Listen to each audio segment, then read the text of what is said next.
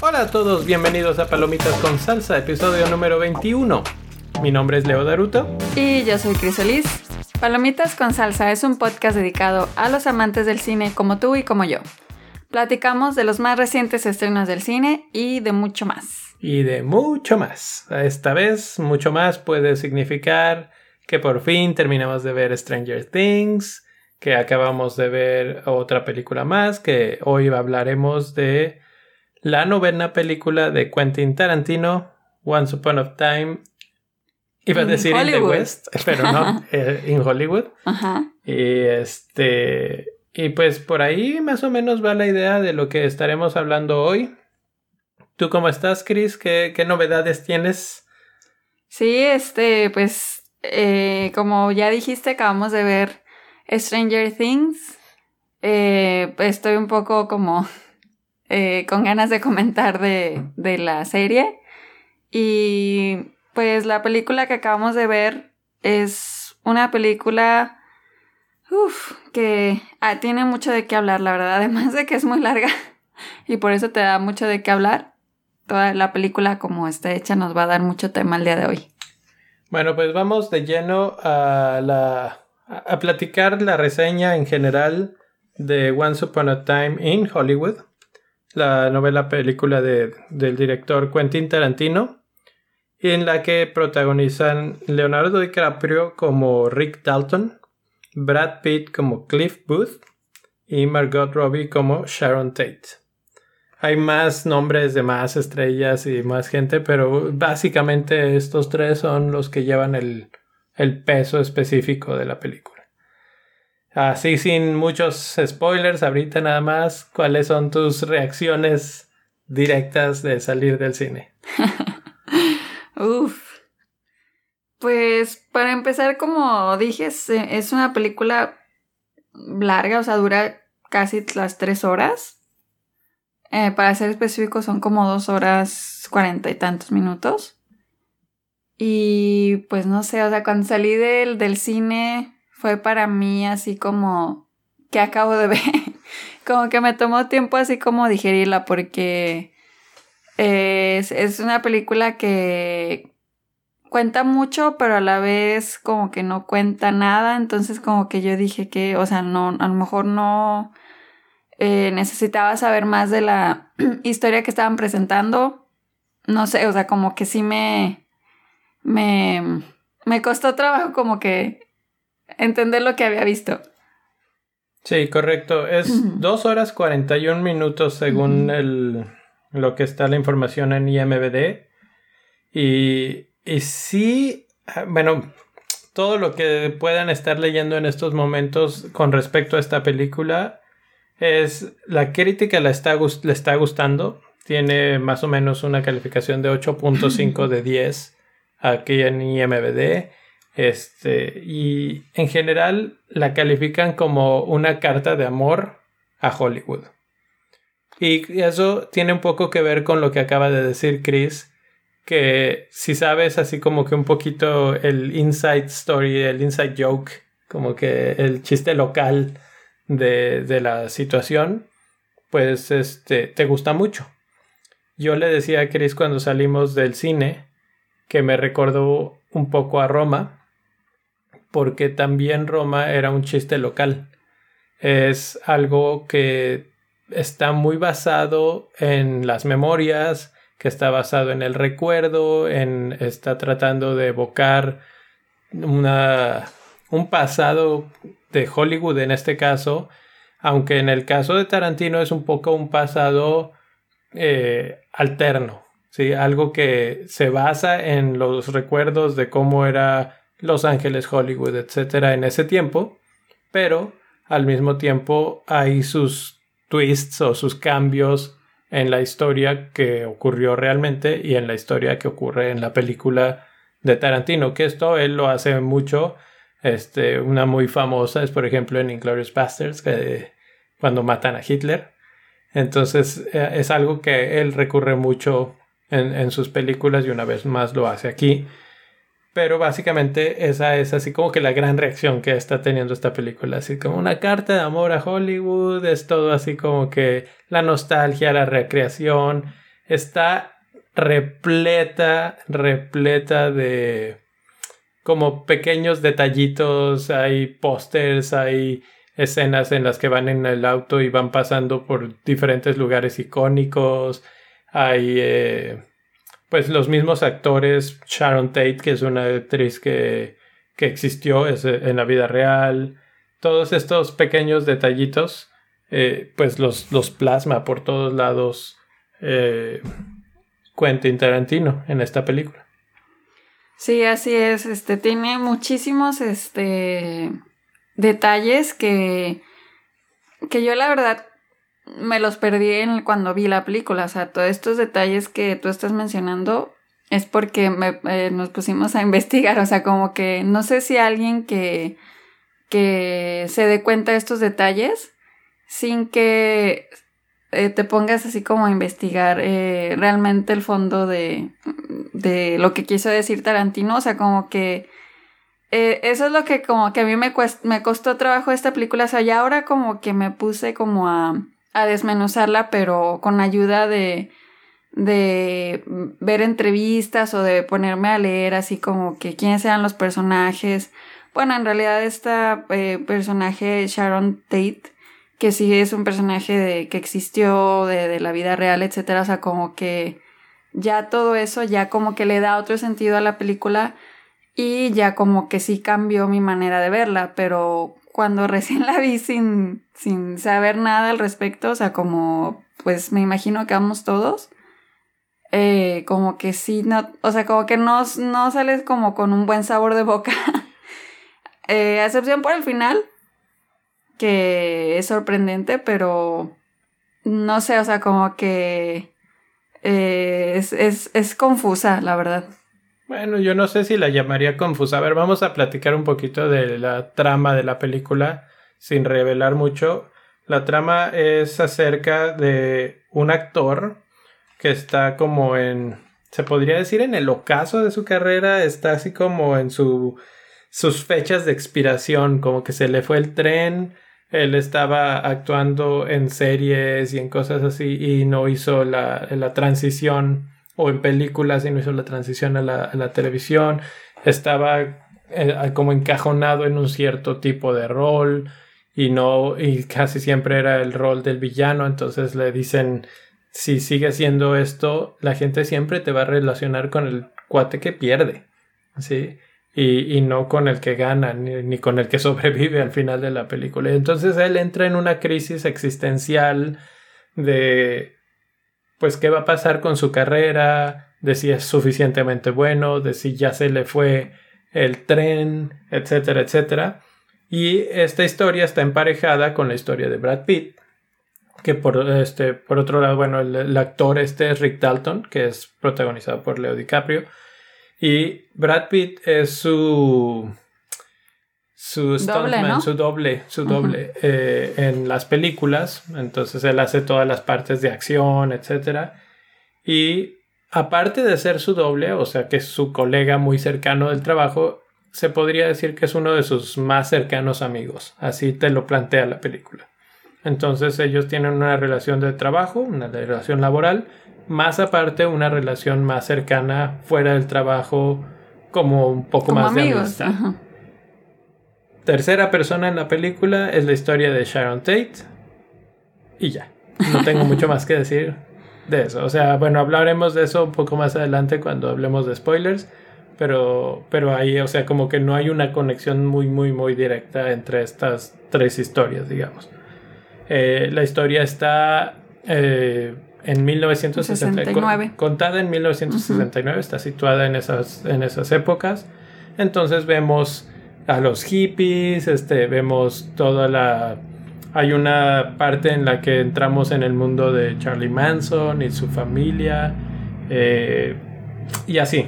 En general, de eso se trata la película. El problema es que es larga, como acaba de decir Chris. Sí, yo digo más, eh, perdona por interrumpirte, pero no es que sea confusa como lo dije, es más bien como difícil de digerir, siento yo, como Exacto. que, como que, como que, o sea, sí, sí entiendes la historia, pero, pero como que al menos así me sentí yo, como que siempre quería que me dijeran a dónde íbamos. Es eso, y es nunca eso. llegas como a algún lado, como que no siento que haya como un clímax así, bueno, es que No, sí hay. sí hay, pero no sé, o sea, como que se siente como si estuvieras en, la, en el día a día de, de la persona que está presentando, de este Rick Dalton. Se siente así como que estás viviendo su vida, pero pues, ok. o sea, no, no, hay, no hay nada más. Pues sí, de hecho, eh, la película está hecha de tal forma que está contando nada más dos días y medio en la vida de estas personas. Entonces, una vez más, me recuerda mucho a Roma. Sí, por eso, porque se toma su tiempo, es como muy indulgente la película, este, se toma su tiempo, hay unas tomas largas, largas, largas en las que no pasa nada, muy similar a Roma, y este, y finalmente estás viendo a estas personas vivir su vida, ¿sí? Eh, Rick Dalton está actuando, Sharon Tate está caminando en las calles de Hollywood. Cliff Booth está, eh, pues, no sé, ya sea manejando o ya sea reparando una antena o ya sea dándole de comer a su perro. Sí, pero siempre son escenas como muy cotidianas de la vida. Entonces por eso y por cómo las representan es que te transmite un poco de la vida de Hollywood en esos tiempos. O sea, como que es la idealización o la, la forma en la que él lo recuerda Sí. que dice, ok, esto era Hollywood once upon a time. Hace algún, era hace una vez Hollywood en este tiempo. Y así eran los actores, y así eran los, eh, los extras, y así eran las estrellas. sí. Y vivían así, tenían mansiones al lado de casitas y este tipo de situaciones. Exacto, y además que también mucho de, de todo esto tiene que ver con las memorias de Quentin. O Claro. sea que él también, eh, o sea, como que mucho de lo que él vivió, porque él creció en Los Ángeles. Entonces él dice que, que él también como que quería recrear esas memorias que él tenía de, de Hollywood, de cuando él era niño, eh, inclusive este la forma en la que están acomodadas pues las tiendas de esta calle que es tan famosa que se llama Hollywood Boulevard. Ajá. O sea, son las mismas eh, que estaban en ese tiempo que él recuerda, pasaba por esa calle y veía las, las tiendas, veía el cine, o sea, como que todo estuvo recreado exactamente a como era en ese tiempo y a como estaba en su memoria. Pero ahí hay un detalle interesante. Esta es la calle real. Ajá. que ellos para la, lo tomaron como locación, la cerraron y la retransformaron a que se viera como en esas fechas. Entonces, así como que pensar, imagínense nada más que cierren una calle en Los Ángeles, que yo supongo que si si pasa seguido por una calle tan principal. eh, bueno, pues a mí se me hace así como que wow. Lo Sí. hicieron, la reconstruyeron como era y pues así este así la vemos en la película. Así es, entonces, o sea, esos, esos detalles, una vez que sabes eso, pues la película toma más valor. O sea, ¿por qué? Porque pues ese, ese esfuerzo por ese detalle de, de traer al espectador esas, esas vistas de cómo era realmente en ese tiempo, pues son muy valiosas. O sea, como que ahí es donde agarra más eh, sentido y más este eh, valor como película de arte, porque de hecho esta película está clasificada como película de arte porque me acuerdo muy bien en el cine tienen este en los pósters así este las clasificaciones y esta está como película de arte, entonces se siente ese ese tono de película de arte que a veces dices eh, por ejemplo, como a veces así me sentía yo con las películas de Alejandro González Iñárritu, que cuando las hace y son así como que eh, sientes que hay mucho y hay mucho, pero no, a la vez sientes que no hay nada. Entonces. Creo que en esta todavía sientes que hay menos. Ajá. Porque, o sea, dura 2 horas 41 y bien podrías quitarle una hora a esta película y no pasa nada. Sí, definitivamente sí. Hay muchas cosas que pasan que no sirven para nada, que no construyen en la historia, que, que son totalmente X, o sea, no, no tienen relevancia después. Eh, hay muchas escenas muy largas. Por ejemplo, le encanta tomar escenas en las que los pies son los protagonistas. Ajá. Vimos eh, bastantes pies en esta película y de todo tipo. Sí, vas a ver pies y pies y pies. Y hasta pies cochinos. Pies cochinos, pies descalzos, pies eh, con botas, pies, pies, pies, pies, pies por todos. Entonces, sí, Tarantino, yo no diría, bueno, sí, está calificada un poco como de arte. Es una película muy de su estilo, de hecho. Son historias que están entrelazadas, pero las ves como uno por cada lado. Sí, que eso es algo que hace mucho.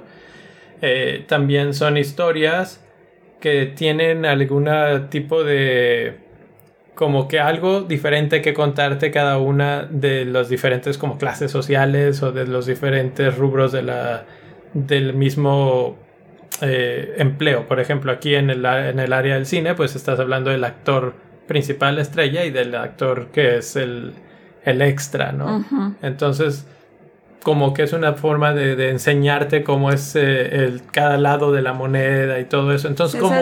Esas referencias. Todas esas referencias la hacen rica para los que lo, lo han vivido, lo ven y están como que dicen, ah, sí, esto pasa. Por ejemplo, esto, eh, la crisis que tiene Rick Dalton es algo que los mismos protagonistas, DiCaprio y, Brad Pitt, etcétera, en entrevistas ellos han dicho, pues no, no solo nos ha pasado, sino que tenemos gente cercana, conocidos, que han pasado por estas etapas y que, que es algo muy real, etcétera. Entonces, lo importante es saber mantenerte relevante y todo esto. Entonces, todo esto está muy bien reflejado en la película Nada más que es de repente excruciante la cantidad de tiempo que se tarda en, en, dejarlo pasar. Exactamente.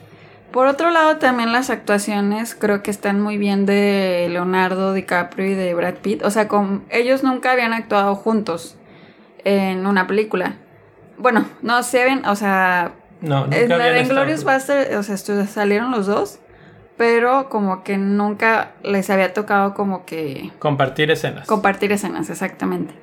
Entonces, esta es la primera vez que ellos comparten escena y la verdad que tienen una química muy buena, o sea, como que eso es también muy valioso de esta película, o sea, las actuaciones entre ellos dos. Y pues para mí yo creo que el personaje así más principal es eh, Rick Dalton, o sea, Leonardo DiCaprio, que es el que como que en torno a él gira pues esta película, o sea, eh, sin él básicamente no hay historia. Entonces, lo hace muy bien eh, Leonardo DiCaprio, o sea, como que le ponen mucha pasión al personaje, en demostrar que cómo, cómo se vive esa vida de, de que tu carrera necesita un cambio y es básicamente adaptarte a morir. Entonces eso está muy bien reflejado y probablemente por eso también este, les esté gustando a la gente en, Hollywood porque pues muchos actores se han de sentir identificados con el papel de Rick Dalton. Además de que, la, o sea, la historia y la historia está larga y como muy detenida, eh, como que de repente demasiado tediosa pero al mismo tiempo bien contada. O sea, tiene un buen flujo al final de cuentas. Está bien rodada, las tomas son interesantes, hay muchos, muchos, muchos close-ups. La música también está La música también algo característico es este... Es ahí, está ahí. Y algo que siempre ves en las de Tarantino, que es escenas que evocan otras escenas de otras películas. Aquí también eh, incluso de sus propias películas toma cosas que tú ves y dices, ah, eso me recuerda. Bueno, pues sí, sí te recuerda porque lo hizo a propósito. Sí, hay muchas referencias de sus películas antiguas y eso a mí eso se me hace algo muy padre, así como... y difícil de hacer, o sea, como que que estés planeando tu película y que aparte pienses en dar alguna referencia de tus películas pasadas o de otras películas, como que eso, eso se me hace muy, muy padre. Y también él eh, copia, ¿no? Escenas de otras películas también. De hecho, eso tiene un nombre que es como... No, no recuerdo el nombre de... Como que... Pero gracias a Quentin Tarantino también como que se marca una nueva era en el cine. Así como no sé si es postmodernista o no, la verdad no. No, no, no, recuerdo el nombre. Pero, pero sí sé de lo que estás hablando. Simplemente es lo equivalente a sampling en música. Cuando, cuando recuperan este, un pedazo de una canción antigua y la vuelven a interpretar, digamos, de alguna forma dentro de su propia canción. Así, pero aquí. Pero, ajá, entonces Quentin Tarantino como que también se ha hecho popular por eso, porque él admite que si copia escenas de otras películas. De hecho, él no dice copia, dice me robo las escenas. Ajá, que se las roba. Entonces, eso también se me hace como que muy interesante de este director y de... Porque realmente tiene su sello, siempre, todas las películas tienen así, pero como que sabes, yo creo que, que son de él, así como las formas en las que están hechas. Eh, no sé, entonces es, es interesante verla. La verdad que sí es así como que es una buena inversión para una película diferente que tienes yo creo que ir con esa mentalidad de que de que vas a ver algo eh, pues no sé de, de mucha ficción o no sé cómo decirlo. Sí, sí, o sea, vas, tienes que armarte de paciencia y saber que vas a ver una película tarantinesca, o sea, es como es, las cosas como son, no, no vas a ver una historia tan clásica, digamos. Él ha hecho pocas películas, pero tienen su sello, como tú dices, pues esta mantiene el sello muy típico de él.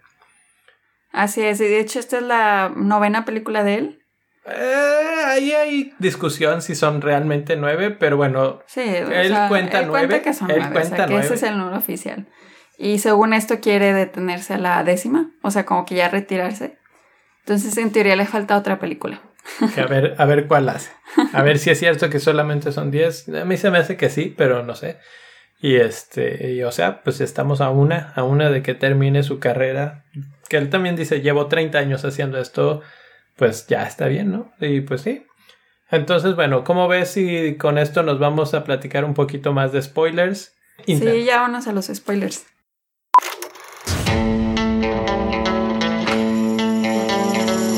So, Rick, uh, explain to the audience exactly what it is a stunt double does.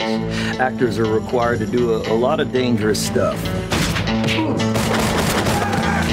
Cliff here is meant to help carry the load. Is that uh, how you describe your job, Cliff? What, carrying his load? Yeah, it's about right.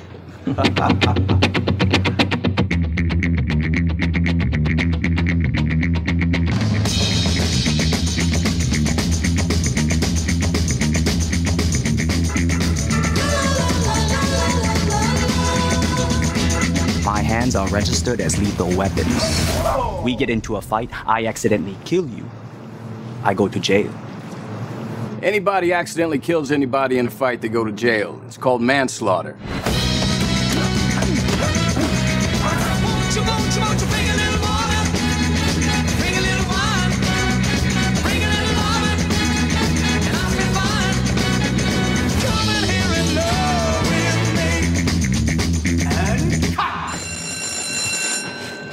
Was the best acting I've ever seen in my whole life.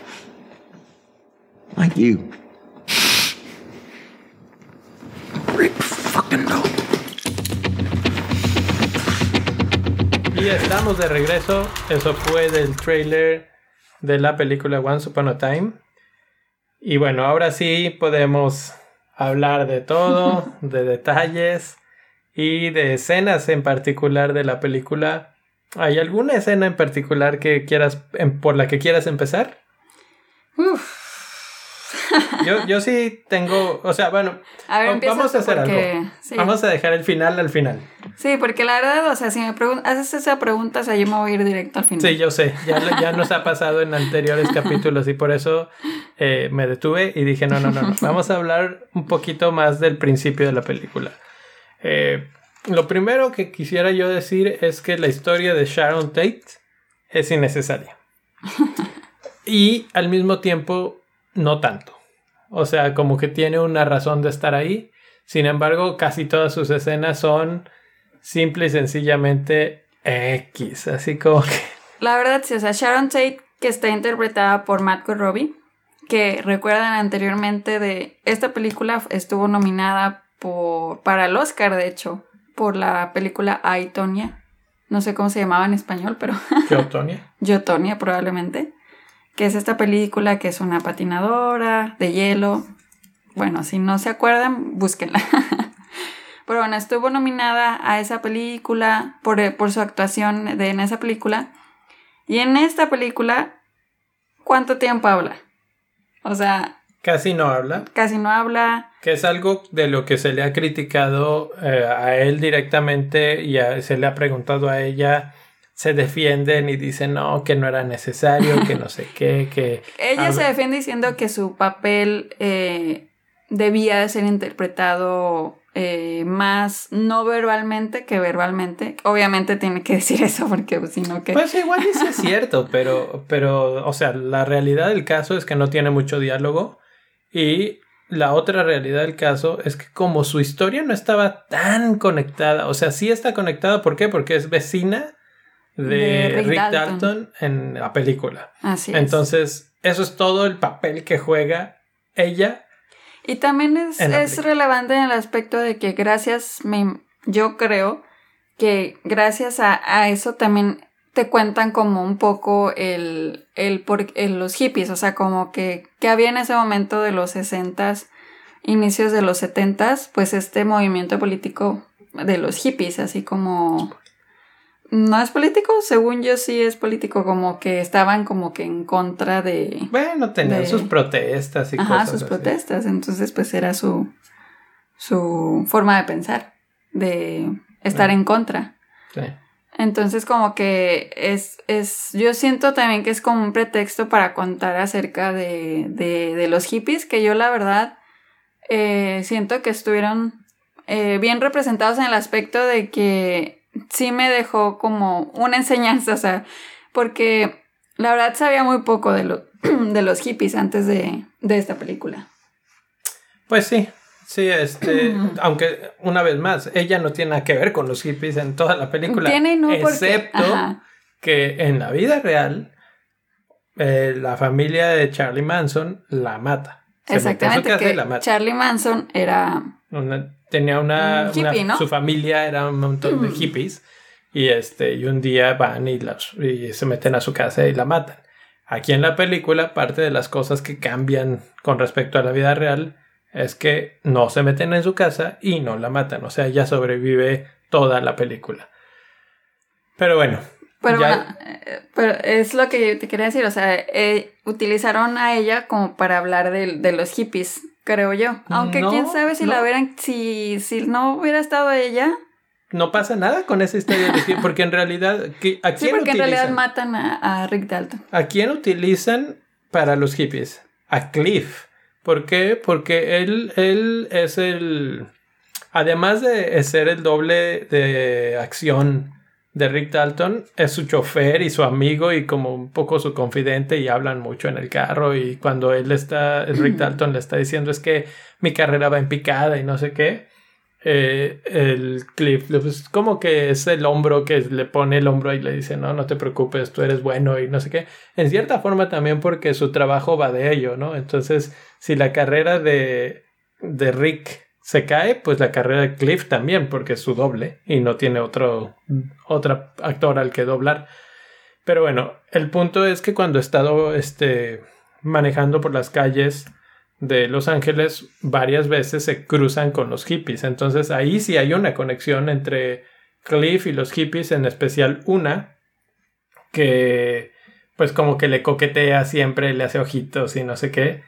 Y este, y ella en cierto momento de la película, eh, él está solo, ella se, ven y dicen, este, así como que le, da un, un ride a su casa, que es muy lejos y es en donde viven todos estos hippies, eh, toda la familia Manson.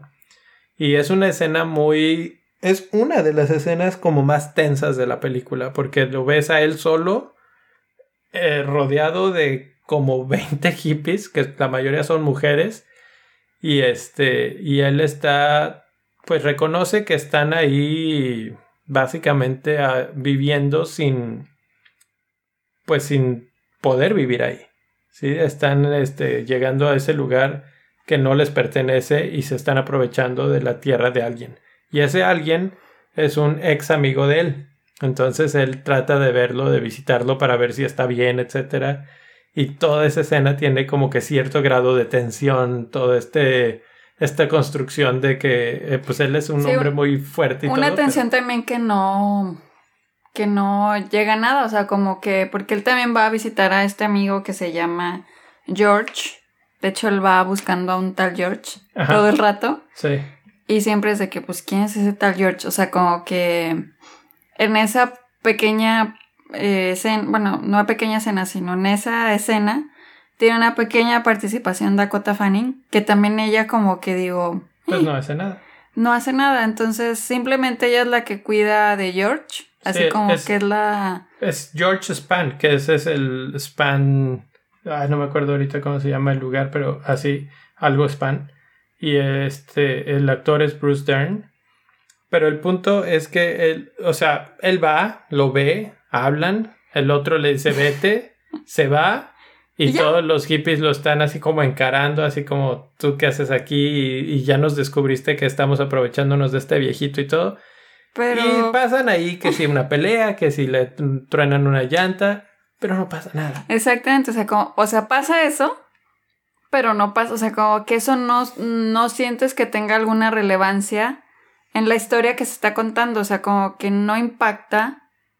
A la bueno, de hecho sí. No, impacta la historia. Al final sí, porque no eh, tiene nada los que, que van a matar sí, pero a no Rick lo Dalton no son de esa familia. Sí, pero no lo están buscando a él, no es una venganza, no es nada, es o sea, como que eso iba a pasar anyway. ¿Sí me explico? Entonces, o sea, no, no es así de que, ah, ya te encontramos, ahora vamos a ir a matarte, porque él ni siquiera vive ahí. El que vive ahí es Leonardo DiCaprio, es Rick Dalton.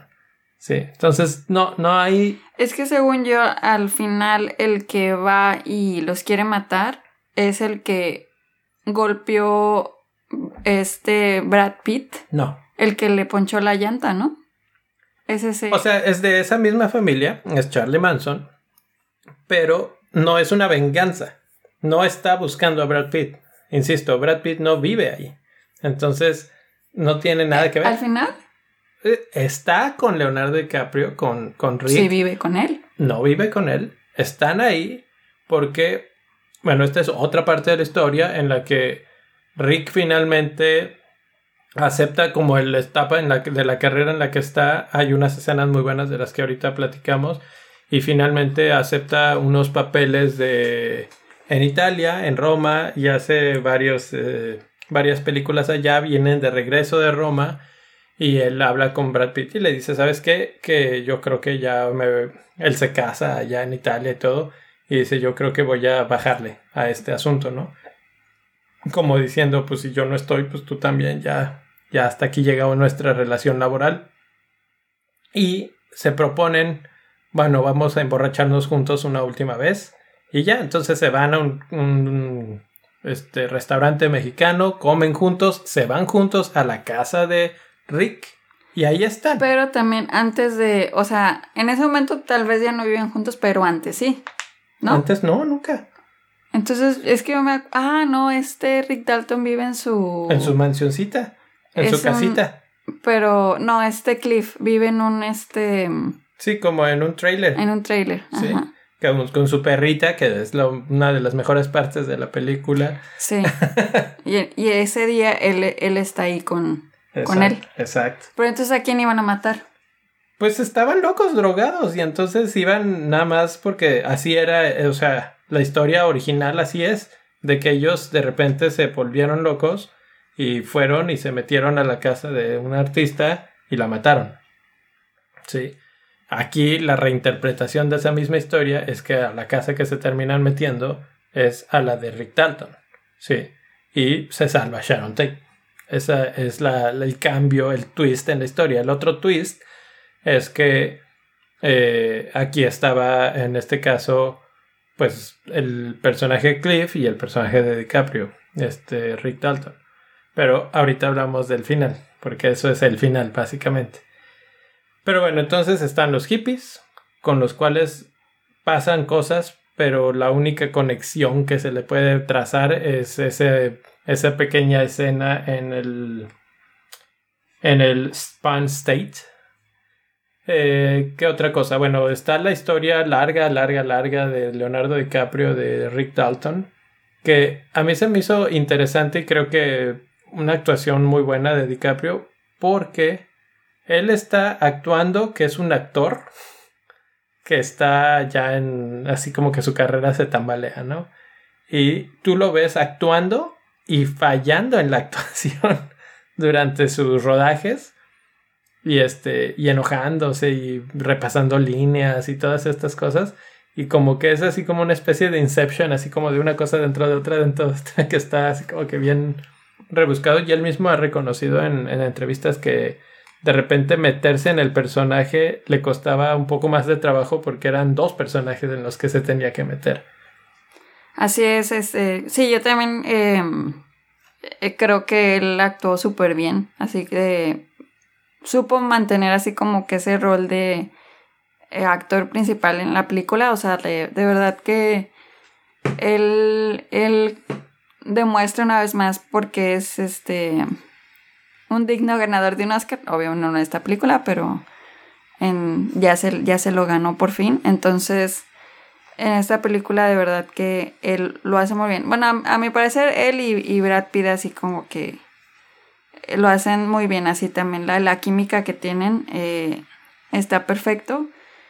Y, y pues no sé, o sea, ¿qué otras escenas? bueno, ahí en esa parte hay una escena en la que él está como en un bar y está hablando y tiene como que tiene su línea y se le olvida y se tiene que detener y luego les tiene que decir, no, no, ya me acordé, ahorita, ahorita regreso al papel y regresa al papel y ese, ese me salí del papel y regreso al papel y cómo vuelve a, endurecer la cara y a cambiar la voz y a decir, ¿sí me explico? E, esa parte a mí se me hizo muy buena, así como un, una especie de detrás de cámaras de las películas y por eso, por todos ese tipo de detalles es que pues se podría considerar así como que una carta de amor a Hollywood y a las películas y a los, los amantes del cine y todo esto, porque ves esas cosas. Y luego hay otra parte en la que ahí mismo en ese, en ese mismo fragmento de tiempo que está tan enojado con consigo mismo porque no se sabe la cena, porque le salió mal,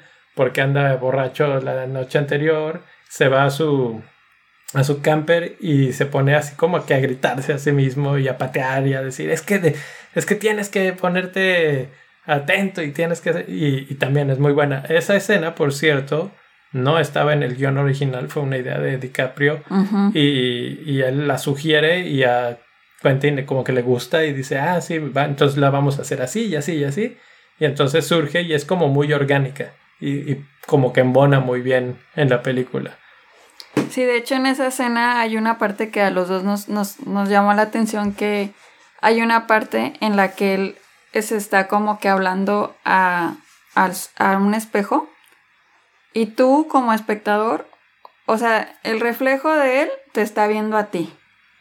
Entonces, eh, tú, o sea, como que como espectador, o sea, como que tienes ese, esa conexión con él por medio del espejo y a mí se me hizo muy padre esa, esa toma también porque no ves nada de las cámaras.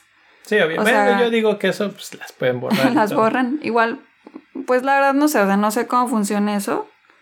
Pero, les, o sea, como que quedó muy bien esa escena porque te... Se siente así como que... Como que estás ahí y te está hablando a ti y, bueno, y entiendes bien. El, sentimiento que te da es que obviamente se está hablando a sí mismo, se está viendo en el espejo y así como de que tienes que enderezar el camino, ¿no? Pero al verse en el espejo, está con la mirada fija en el espejo y el espejo y el ángulo de la cámara está de tal forma que te está viendo a los ojos a ti. Y entonces te está diciendo, este, endereza Eres- tu ajá, camino y eres un buen tú actor y tú puedes. y no sé qué. Y tú estás así viendo la que, porque además son medio close-ups a veces. Entonces, pues sí, es como que buena, está muy bien lograda esa escena, creo yo. Eh, y aquí está la situación de esa película. ¿Qué otras escenas? Podemos hablar un poco de la de Sharon Tate. Hay una escena que es la única que recuerdo de ella, que está, eh, se ve, se va a un cine e intenta entrar al cine a una película en la que ella misma es protagonista y se está riendo de las escenas y viendo cómo el público reacciona. Eso también se me hace así como que un poco... Pues les, les han preguntado a los mismos artistas así de que, oye, ¿y ustedes han hecho eso de meterse al cine a ver una película en la que ustedes están? No sé qué. Todos dijeron que no.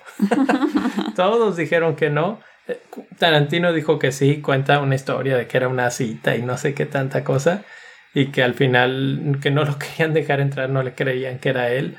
Pero al final sí entró y todo. Entonces, bueno, ese tipo de detalles. Pero fuera de eso, nada. Pues la verdad es que te- ah, las escenas de Sharon Tate, como decimos, pues son muy poquitas. Y sí, esa es la, la que más se recuerda. Pero a mí en esas también, o sea, cuando ella va al cine me gusta mucho también. eh, ella va caminando en la calle de Hollywood Boulevard y, o sea, como que las tomas que le hacen ahí como para llegar al, al cine, me gustó mucho. Sí, como que la utilizan para, Sí. para presumirte el lugar, básicamente. Exactamente. Parte del lugar. Bueno, pues Pero sí, no, otras, otras no sé, escenas. no sé, fuera de eso, creo que lo Em. único que nos queda es hablar del final.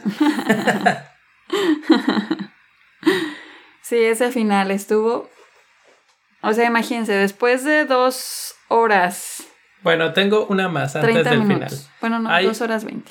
Hay una escena en la que eh, Cliff, el eh, Brad Pitt, pelea contra alguien que se supone que es Bruce Lee. que es una escena así como que eh, eh, también hay mucha relación ahí de que Bruce Lee y, y Quentin Tarantino han tenido así como que o ha hecho cosas que tienen que ver con Bruce Lee, cosas así. Él se cuenta que Bruce Lee también entrenó en artes marciales a Sharon Tate. Entonces como que todo esto va como pequeños trazos que van ligando líneas que conectan las diferentes historias en diferentes puntos de diferentes formas. Y pues simplemente es eso. El, el actor que hace de Bruce Lee es eh, Mickey Moe. Y la verdad se parece un montón. Basta. Aunque traía lentes. Sí, obviamente. O sea, ¿Quién no sabe? Lentes de sol, entonces, ¿quién sabe eh, sin los lentes si se hubiera parecido tanto? Pero con los lentes sí se parecía bastante. Y... mm, Y ya, ahora sí. Vámonos, ahora sí, al final. El- Ah, sí te decía que llevas dos horas 20 y yo ya la verdad sí estaba así como de ay. Pero llega al final y te despiertas así de Así que decías, ay, ya que pase algo, por sí, favor. ya, ya, o ya que se acabe. y ya cuando es- está llegando al final, o sea, es así como que Tarantino en su máxima expresión. El ¿A poco clásico, no? o sea, tú dices, llevo dos horas y no ha pasado ningún acto de violencia, esta no es una película de este cuate, y de repente vas de 0 a 100 y toda la violencia se desata. Obviamente esto estamos hablando de que Charlie Manson llega a la casa, se tratan de meter, Leonardo DiCaprio los corre de principio, se van, pero se vuelven a bajar del carro y dicen, hay una línea muy particular que se supone que sí lo di- la dijo el mismo, el de la vida real, que dijo, soy el diablo y estoy aquí para hacer el- las cosas del diablo. Y entonces se baja con la pistola y entran a la casa. Y en esa parte, precisamente, es cuando Brad Pitt está todo fumado, se acaba de echar un, un cigarro que, que estaba sumergido, que había sido sumergido en ácido, entonces el badass que él era, sabes que es- está fuera, no, no va a tener Sí, de hecho ahí, de ahí te empiezas a preguntar de que, qué va a pasar. a ver si va- no los matan a los todos. va a matar a todos. O sea, como que ahí, ahí empieza así como tensión. Sí. Y, y realmente estás intrigado así como que de ver qué va a pasar. O sea, yo de verdad que sí me desperté en esa... O sea, como que no estaba dormida, pero sí estaba como que ya medio somnolienta. Y, y ya en esa parte sí me desperté porque eh, llegan, eh, estos son tres eh, hippies, bueno, dos Sí, hippies, mujeres y un, y un hombre. Y, y llegan, pero así cuando se encuentran, la, eh, a la perso- primera persona que ven es a, a, a Brad Pitt. Y es muy chistosa esa escena cuando, como está drogado, es así de que, ¿y ustedes quiénes son? ¿Y ustedes quiénes son? Y le están apuntando con una pistola y él les Y él le- apunta con los dedos, así como que hace una pistola con los manos, así como riéndose. Y riendo y estoy así Y- de que ahorita ya le van a disparar y se va a morir. Y tú ¡Qué como tonto! público te estás riendo, pero con una risa nerviosa así de, no, ya van a matar a este. pero eh, pues la, la Pero- escena se desarrolla de tal forma que Brad Pitt tiene su perrita, Brandy. Sí. Y entonces él la tiene muy bien entrenada y con un chasquido de lengua le indica cuándo moverse, cuándo atacar, cuándo hacer cosas. Y pues Y, y precisamente hizo ese chasquido y este y le pide que ataque al de la pistola. Entonces va y lo empieza a morder y atacar y él y, y luego las otras dos eh, una se va tras es- tras la una esposa, va ¿no? como dentro de los Ajá. cuartos, se encuentra la esposa, la ¿Y la saca del cuarto. La otra está ahí y está así como que pues en medio de la batalla, digamos. No, de hecho, cuando, cuando la perrita ataca al de la pistola, Brad Pitt se va con, con la otra que queda como libre y le da un golpe en la cabeza. Ahí es donde le, le da el golpe y le queda toda la cara. Esa es la parte que Chris quedó Sumida. completamente eh, con cara de "Ah, what- ¿qué está pasando? Sí, porque cuando le, le mm, como que golpea la, su, ca- su, ca- su cabeza contra la pared. No Eh, una, no dos, como sí, siete como veces. siete veces, pero empieza a gritar así. ¡Ah! y eso es así como que, ¿qué está Pero, pasando? bueno, pero aparte da risa, ¿no? A ver, es como aquí, muy raro. aquí eso es lo, lo que quiero comentar, que está como interesante, o no sé, creo que sí es interesante. Está pasando la, la parte más grotesca o, o sangrienta, o como le quieran llamar, de la película. El perro le está mordiendo acá los, los gumaros al otro señor, al, al Manson, la, la del cuchillo, que creo que es la, la que la- le terminan rompiendo la cara en la pared, está este, totalmente con la cara desfigurada, o sea, ya está como una plancha totalmente plana, etcétera. Eh, no recuerdo exactamente cómo pasan, quién, a quién le pasa qué cosa, pero a, las, a los tres les va como en feria. Se los come el perro, los, una le destruyen la cara y termina toda desfigurada eh, llegando hasta la piscina donde está Leonardo DiCaprio con audífonos, no, no ha oído nada. Y él con, con una sorpresa total, ¿no? Así de que, ¿qué está pasando? Así de, "What?". Pero entonces todo esto Tarantino lo filma de tal forma que el público se estaba riendo. Sí, es que es, O sea, es, una risa como- nerviosa de... Sí, porque es que la verdad todo pasa así como tan inesperado y además como como como, como son los golpes así que te quedas así de oh, tan pero impactantes. pero como que da risa así de, de- de Pues como- la forma, las escenas, los movimientos tan exagerados, el- la sangre tan exagerada, etcétera, sí te da un poco de risa. Eh, y de hecho no éramos los únicos, o sea, la No, verdad no, en el cine el cuando cine, estábamos estaba riendo así de oh y así como que querían ver más. Pero eso, o sea, no es risa. Tú le haces, oh, pero en realidad No, era, no, pero- oh. sí, así. Ay, bueno. Ah, bueno, pues bueno. es que eran, eran carcajadas en el cine y tú dices, Pero ¿cómo te ellos- puedes estar riendo? Los, los de eso?" palomitos entienden lo que estoy diciendo. No, no. Sí entienden. Yo estoy diciendo que eran carcajadas, no sorpresa, no admiración. Pero el caso es que, o sea, la gente hizo ese O, como dice Leo. Actuado, actuado. Pero en el caso es que sí, inclusive en una entrevista que estábamos viendo, le preguntaron eso a Tarantino, ¿no? Que, o sea, como que, o sea, que qué opinaba él como al respecto de eso. Y en pocas palabras lo que él dice es que, eh, pues esto es ficción, así como que, como que cuando vas a una película, o como que tú debes de entender que lo que veas ahí es ficción y que puede pasar lo que sea. Entonces, eh, como que jugando con eso un poco, él por eso pone pues lo que sean sus películas, porque eh, inclusive en esta entrevista que estábamos viendo, Brad Pitt dijo que cuando él leyó el guion, estaba de, de que, bueno, realmente se puede hacer esto, esto puede pasar. Entonces todas estas cosas em, son el sello de, de, Quentin Tarantino y al final de la película lo, lo puso así de... sí, bueno, pero él mismo ha reconocido que él hace estas escenas tan grotescas con toques graciosos, porque realmente, o sea, la, la gente ahorita estaba echándole carrilla a Chris por cómo actuaba, pero en realidad a lo que me refería es que la gente se está riendo y él dice yo lo pongo gracioso al mismo tiempo que grotesco a propósito. ¿Por qué? Porque quiero que el público se sorprenda a sí mismo eh, pensando ¿por qué me estoy riendo de esto? ¿Sí? Y que, y que se pregunten de su propia reacción. Entonces ahí a mí se me hizo muy interesante esa forma de, pues, de describir su, eh, su sello tan característico de lo violento que pueden ser sus películas.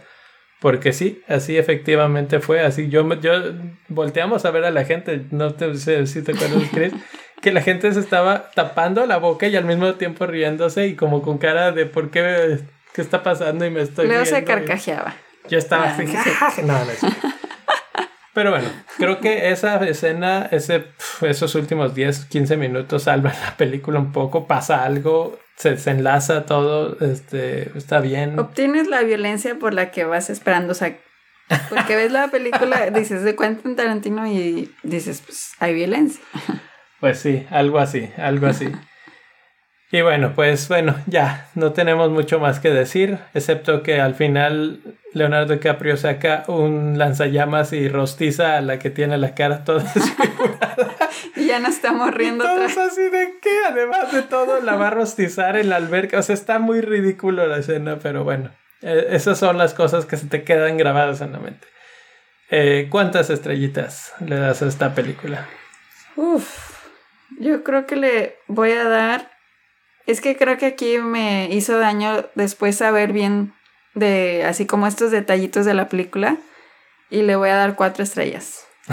Me hizo daño. ¿Por qué daño? Pues está bien. O sea, es, Es si que, tienes el contexto, es que saliendo de la película yo le estaba dando tres estrellas, 3 a 3.5.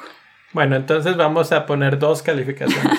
La calificación de la primera reacción de la película fueron tres estrellas. Exactamente. O sea, cuando salí del cine, yo dije, hay tres estrellas. Sí, Y la salvo al final. sí. Y Pero la ya- segunda con contexto, Exactamente. con con conocimiento. to- por eso digo que me hizo daño. O sea, como que ya no fue así tan. como tan limpia mi calificación. ya subió a cuatro, pero con trampa, digo yo. Pues es que una vez y por última vez la, la hago la referencia a Roma.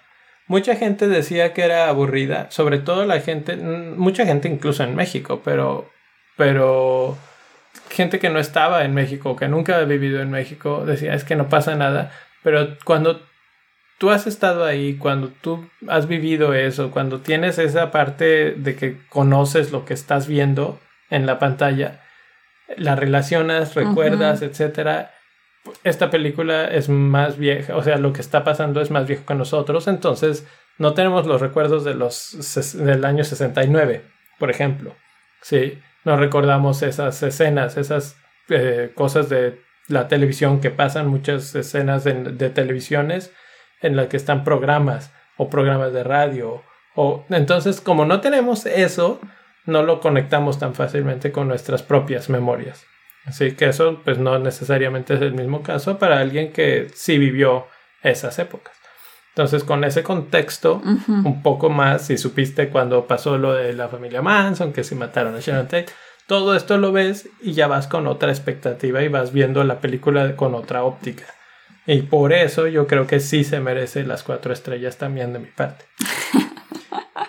Todo esto fue para decir que él también le va a dar cuatro estrellas. Exactamente. es que si no le pongo así el rollo, ¿de qué sirve todo esto? Pues bueno, eso fue Once Upon a Time in In Hollywood. Hollywood. Que última cosa que diré es una referencia a otras películas que se llama, por ejemplo, Once Upon a Time in the West, Once Upon a Time in America, pues también de ahí eh, toma un poco prestado y de ahí sale el título de esta película. Y pues sí vayan a verla, o sea, y les voy a decir igual que como dijo Tarantino, vayan pensando que todo es ficción y si se empiezan a aburrir o lo que sea, pues Espérense. espérense al final. Aunque que bueno, se ya, pone ya oyeron todo lo que va a pasar en el final. Supongo que si ya llegaron a esta parte es porque ya la Porque vieron. ya la vieron. Aunque Claro. hay gente, el otro día me dijeron que tenemos una, una palomita, Una seguidora. una seguidora que oye el podcast porque les, le gusta que le spoilorean las películas. Le O gusta sea que- saber todo antes de verla. bueno, pues saludos. Y qué bueno que, este, que ya sabes lo que va a pasar. Y ahora sí ya sabes, vas preparada para saber qué. Por eso digo, o sea, que la vaya a ver. Bueno, vamos, ¿qué te parece si a gastarnos unos 5 o 10 minutitos platicando de la tercera temporada de Stranger Things? Que por fin terminamos lento, pero... Lento, se sintió como una película de Quentin Tarantino. Ah, sí, sí, sí. lento, La última que lento. Pero bueno, ya está, ya, ya la, la- vamos a hablar un- con un poco de spoilers, entonces por eso decidimos poner esto, dejarlo hasta el final, final, final, por si no han terminado o algo, pues aquí ya podemos dar las gracias, nos vemos la próxima, síganos en, en Twitter, síganos en Instagram, pero si no, quédense otro ratito más y platicamos qué te pareció la tercera temporada. De Stranger Things me pareció... eh, estu- estuvo bien. Em, tuvo, tuve, o sea, como que la verdad no iba con ninguna expectativa de, de esta serie. Y creo que sien- siento como que eh, sí da como ciertas sorpresas. Y, y mm, Qué sorpresas. ya vamos a hablar así. Pues sí, sí, spoilers, ya, spoilers. ok. Ah, bueno, pues me, me sorprendió que se muere el papá de Eleven. Eso es- David Harbour. el Ajá, actor. eso sí me sorprendió. Pues eso no me lo esperaba, la verdad, para nada. Y me sorprendió también su muerte porque, según yo, se pudo no haber muerto. pudo haberse Sí. salvado de la vida, entonces no entendí por qué lo mataron. Bueno, vamos a hablar poquito de ese último episodio en el que van a destruir una máquina que está abriendo el portal otra vez. Este. Me desespera un poco esta serie porque yo no entiendo cómo demonios siguen abriendo ese maldito portal. Que no saben lo que están haciendo o que la primera vez era como un proyecto secreto del gobierno. Y esta segunda vez es un proyecto como de los rusos. O sea, ¿qué demonios hacen los rusos acá? ¿Qué, ¿Cómo pueden construir todo lo que construyen debajo del pueblo sin que nadie se dé cuenta? Nadie, nadie, nadie se dé cuenta. Se dan cuenta unos niños antes que todo, pero ya hasta el final. O sea, si se pueden dar cuenta unos niños, se puede dar cuenta muchísima más gente. Creo que sí tienes un punto ahí porque en la segunda, se- en la segunda eh, Temporada. temporada, eh, pues ya había pasado algo que hizo Que la gente medio que supiera, que había supiera, algo, ¿no? o sea, como que siendo así realistas, como si eso pasara ahorita en Estados Unidos, uff. O, Sí, o sea, mandarían a gente como para que no volviera a pasar. Claro que tú lo que estás diciendo lo estás viendo desde el punto de vista de 2019. Ahí son los 80s, no hay Twitter, no hay tanta cosa. Entonces la gente no está tan conectada, no está tan- Pero me refiero a que fue algo grande, o sea, en la segunda temporada, o sea, como que también esta cosa fue así de que por lo menos el papá de Eleven, que era policía, se enteró, entonces él, él, a través de él pudo esparcir la voz a que se prepararan por si cualquier cosa Sí. para que eso ya no volviera a pasar. Entonces, como dices tú, se volvieron a infiltrar y se infiltraron muchísimos rusos que no sé tan bien de dónde vienen. Sí, o sea, como que la historia no está muy bien explicada. Hay muchos cabos sueltos, se vuelven a infiltrar, abren otro portal, construyen una máquina acá gigantesca que hace hoyos en el tiempo-espacio, etc. Y bueno, estabas hablando de la muerte de, de Hope. Así es, ese me, es- me sorprendió porque, pues no sé, o sea, no sé para qué lo, lo mataron. Y No sé si el actor mismo ya pidió así como que hasta aquí llegué yo. o tal vez la misma serie así como que... pues, Sí, no sé, si la, no sé si la serie va, a- va a continuar. Eso no me ha puesto, la verdad, a investigar si, si, Pues no creo que ahorita haya mucha información al respecto. si, si va a, a seguir. Sí la dejaron así eh, como abierta a, a que pueda continuar algo más.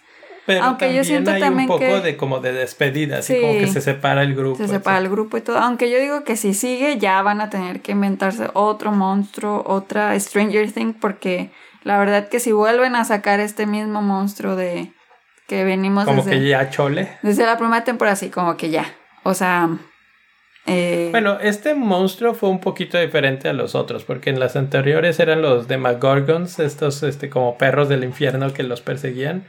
Y aquí fue esta cosa como, como de... pues según yo no, porque, bueno, o sea, sí son los esos eh, que dijiste, pero también es este que era el que tenía atrapado a... mm, al que, es que no me sé los nombres de los... Bill, al chavo. Al chavo, ajá, Bill. que lo tenía atrapado, que, le, que tiene aquí la sensación en el... Ah, al niño, ok. Al niño. Em, este... Pues sí, ese es el, eh, o sea, ese es el monstruo, digamos, total, grande, es la personificación, está como araña gigante, es la que estás diciendo, ¿no? Exactamente, o sea, él es... es eh, lo tenía atrapado a él en la segunda temporada. Y sí estaba... en- y en la segunda también, ¿no? Mm. Entonces, este... Sí, o sea, como que es, es siempre la, la misma... Ha sido siempre el mismo tipo de, de monstruo. O de, o de cosa o Bueno, así. pues ese es el villano de la Ajá. historia, o sea, como que ya, a mi parecer, si esto prosigue, ya debe de haber como otro, otro villano, siento yo. Pues además de que una de las cosas eh, que eran importantes o, o novedosas o como le quieras llamar de esta era que eran niños y en esta ya no son niños y se nota y lo, lo más o menos llevan de la mano, ya ahora andan de noviecitos y no sé qué. Entonces ya esa parte de, ¿cómo se podría decir? De lo tierno que era de que, ay, los niños que están jugando, que no sé qué, ya no está. Sí. Entonces ahora ya son los personajes, pues, que ya conoces. Y entonces por eso puedes regresar y regresar y regresar. Pero efectivamente creo que no sé qué tanto puedan seguir exprimiendo la fórmula de este monstruo de otra dimensión, pues, si eso es a lo que te refieres. Y sí, o sea, ya pelearon contra uno, contra, contra uno, contra ese uno eh, multiplicado como por 100 en la 2 y luego contra una versión araña gigante en este. Exactamente. Entonces, bueno, esta Eleven se queda sin sus poderes. Y sin su papá. y sin su papá. Entonces, igual a lo mejor, si, si, si sigue la temporada, van a indagar en, en cómo Eleven regresa con sus a, a obtener sus poderes de nuevo y, y ahora eh, encuentre a otras personas. No sé, la verdad, no, no sé cómo pudieran hacer esto. Pero en sí, eh, o sea, está entretenida. Tiene así. Me gusta ahora que, que como que cambian de escenario, porque ahora todo pasa en la plaza, en el mall. Sí. Y me gusta también cómo se reparten en equipos ahora, o sea, como que ya no es el- la misma banda de todos los niños y ellos son los que resuelven todo, sino como que están así en tres bandos, que son los eh, Winona Ryder con el, con el papá de. Eleven, que ese es un... y con, con el otro ruso, o sea, como que está chistoso ese, ese grupo y luego están los otros eh, niños que está con con la negrita, la negrita niña que eh, y el otro el del Sí, está Dustin y está... Ajá. Sí, o sea, los tres... Creo que esta es una de las cosas que hicieron buena en el- de los cambios que hicieron en esta temporada. Es que vieron como las fortalezas de los personajes. Así como que ya saben que Dustin es uno de esos personajes que puede llevar la historia él solo porque es uno de los personajes queridos. Y entonces eh, lo separan del grupo porque pues él puede solo. sí. Entonces lo ponen con la niñita, la, que es la hermanita de Lucas, que a mí en lo personal me caía muy mal la niñita, pero pues hace bien su papel. Eh, también, el, pues, eh, entran nuevos, eh, nuevas personas, digamos. Está esta chavita que ahora... Ah, pues también estuvo en la película de, de Once Upon a Time in Hollywood. Eh, Sí, que es la hija de Uma Thurman. Se Sí. llama Maya Hawk. Maya Hawk, eh, que está con, con Dustin preciso. Bueno, a- hasta cierto punto. Entonces, ese, ese Sí. esa forma de separar como los grupos estuvo bien. Estuvo Sí, padre. eso Estuvo me bien gustó. lograda. Y porque dio a campo a otras historias, o sea, como que otras experiencias. Uno, otras historias y otro ah, que estaban como lo que dices. O sea, no todo estaba pasando en el mismo lugar. Pudiste ver tres lugares. Exactamente, entonces eso creo que estuvo muy bien. Eh, vimos otras facetas en los personajes y mm, lo que sí es que esta Eleven también así como que eh, pues él no sale de, de poner su mano. Sí, así como que no hay mucha... O sea, como que Eleven eh, a lo mejor necesitan ya ponerle más cosas a Eleven, así. A lo mejor por eso le quitaron los poderes y ahora la van a hacer más poderosa, si es que esto sigue. No lo sé. Pero... Sí, tienes razón, así como que en la parte, en incluso el mismo póster, tú ves el póster y ¿qué está haciendo? Levantando la mano, mano con, cara de, con cara de... Y eh, así, es todo lo que hace, es lo que sabe hacer esta niña como actriz, esperemos que... Que está que se- padre, que pero pues más. ya, o sea, pónganle más cosas a Eleven. Sí. Eh, ¿Alguna otra cosa? Eh, a mí como que, ay, tantos, tantos hoyos que encontraba así como que, ¿por qué los papás nunca Se la pasó preguntaban? quejándose cada vez que llevamos Es un que, a ver, capítulo.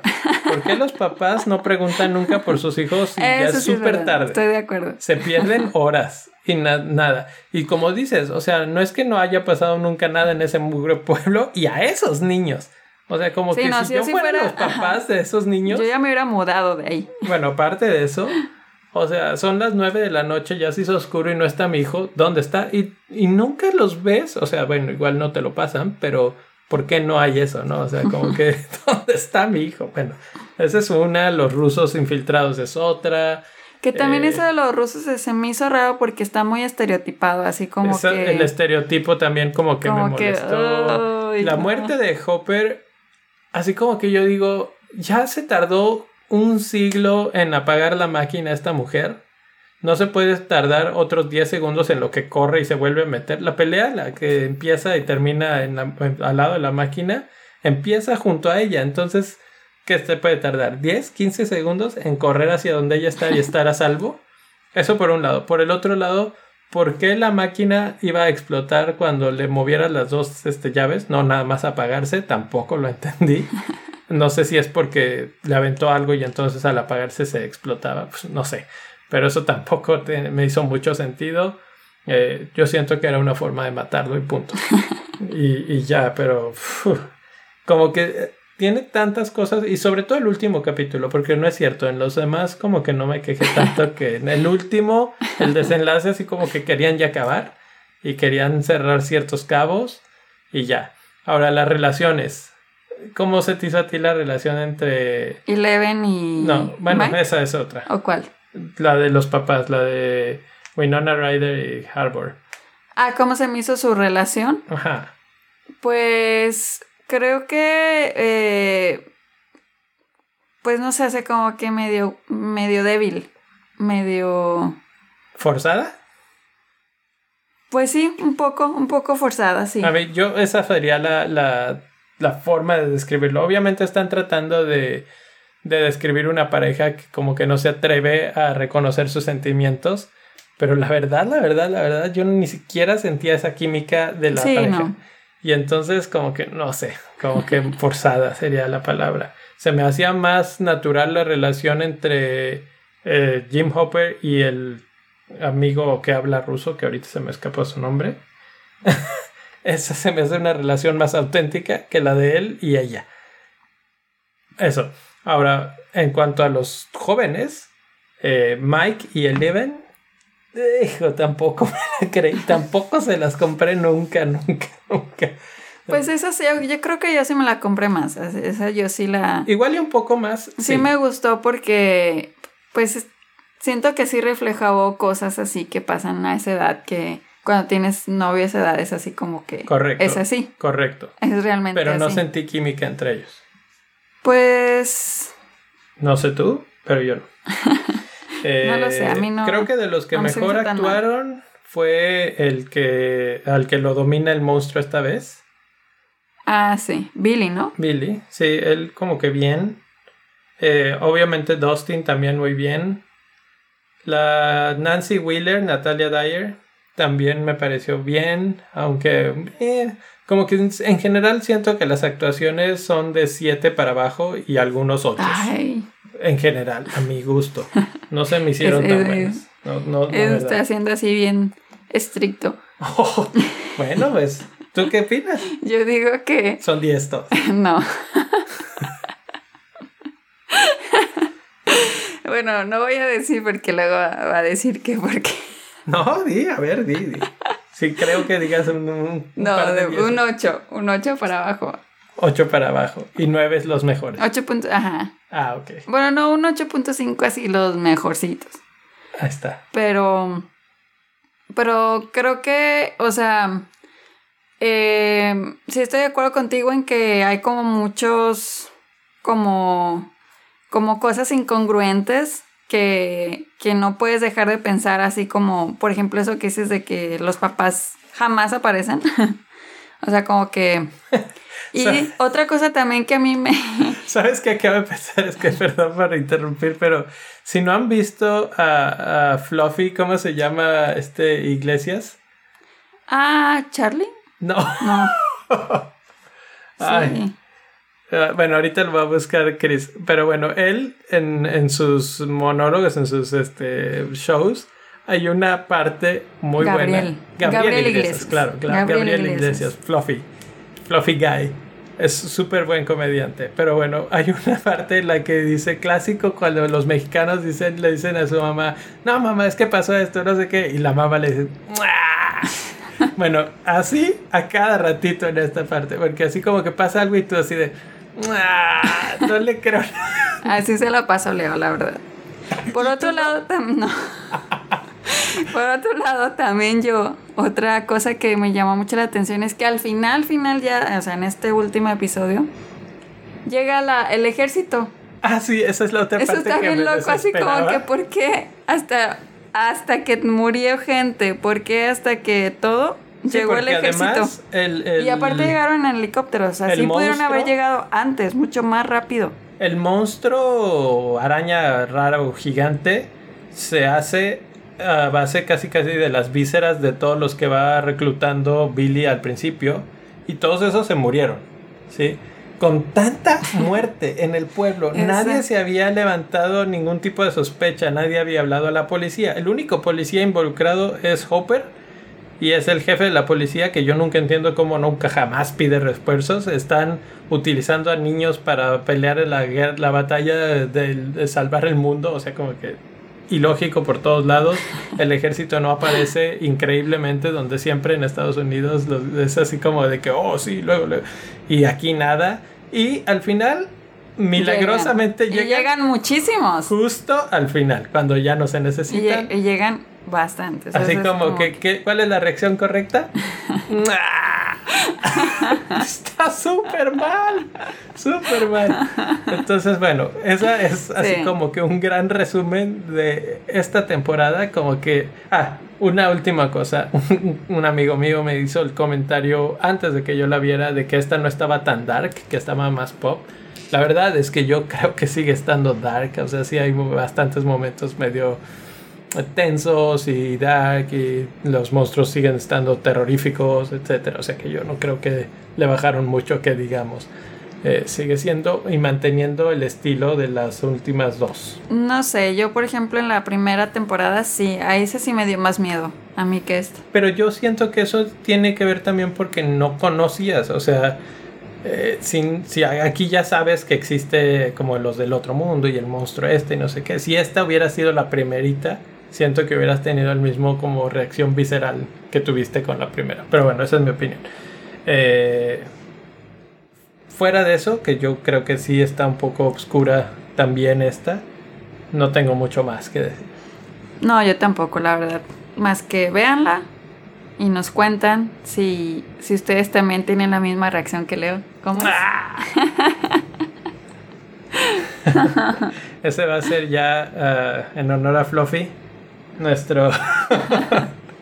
nuestro grito de guerra cuando una película nada más es pura patraña. Así de que no, no, no, no, esto no.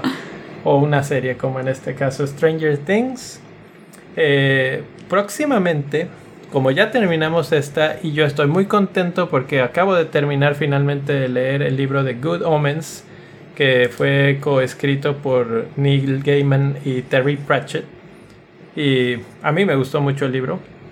Voy a aprovechar este pequeño último segmento para promocionar nuestro eh, club de lectura, nuestro book club, que se llama el Club de los 12 y está en goodreads.com, diagonal el Club de los 12, en donde leemos un libro cada mes y luego lo discutimos o si lo, lo discutimos muchas veces en privado, casi nadie lo escribe ahí, pero, pero sí lo terminamos discutiendo.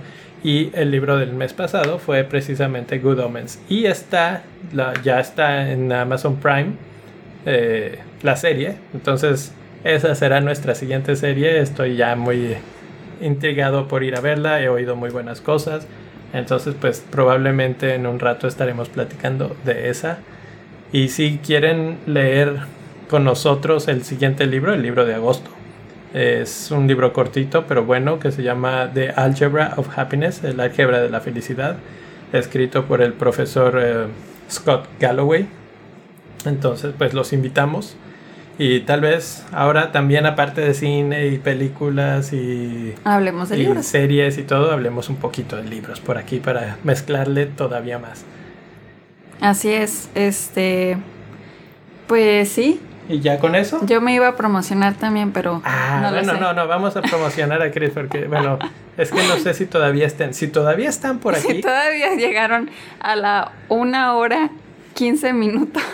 si una hora 15 minutos no los hemos aburrido y dicen, no, ya, ah, con estos, entonces sigan a Chris Ajá. en sus redes sociales, pero en su faceta de nutrióloga.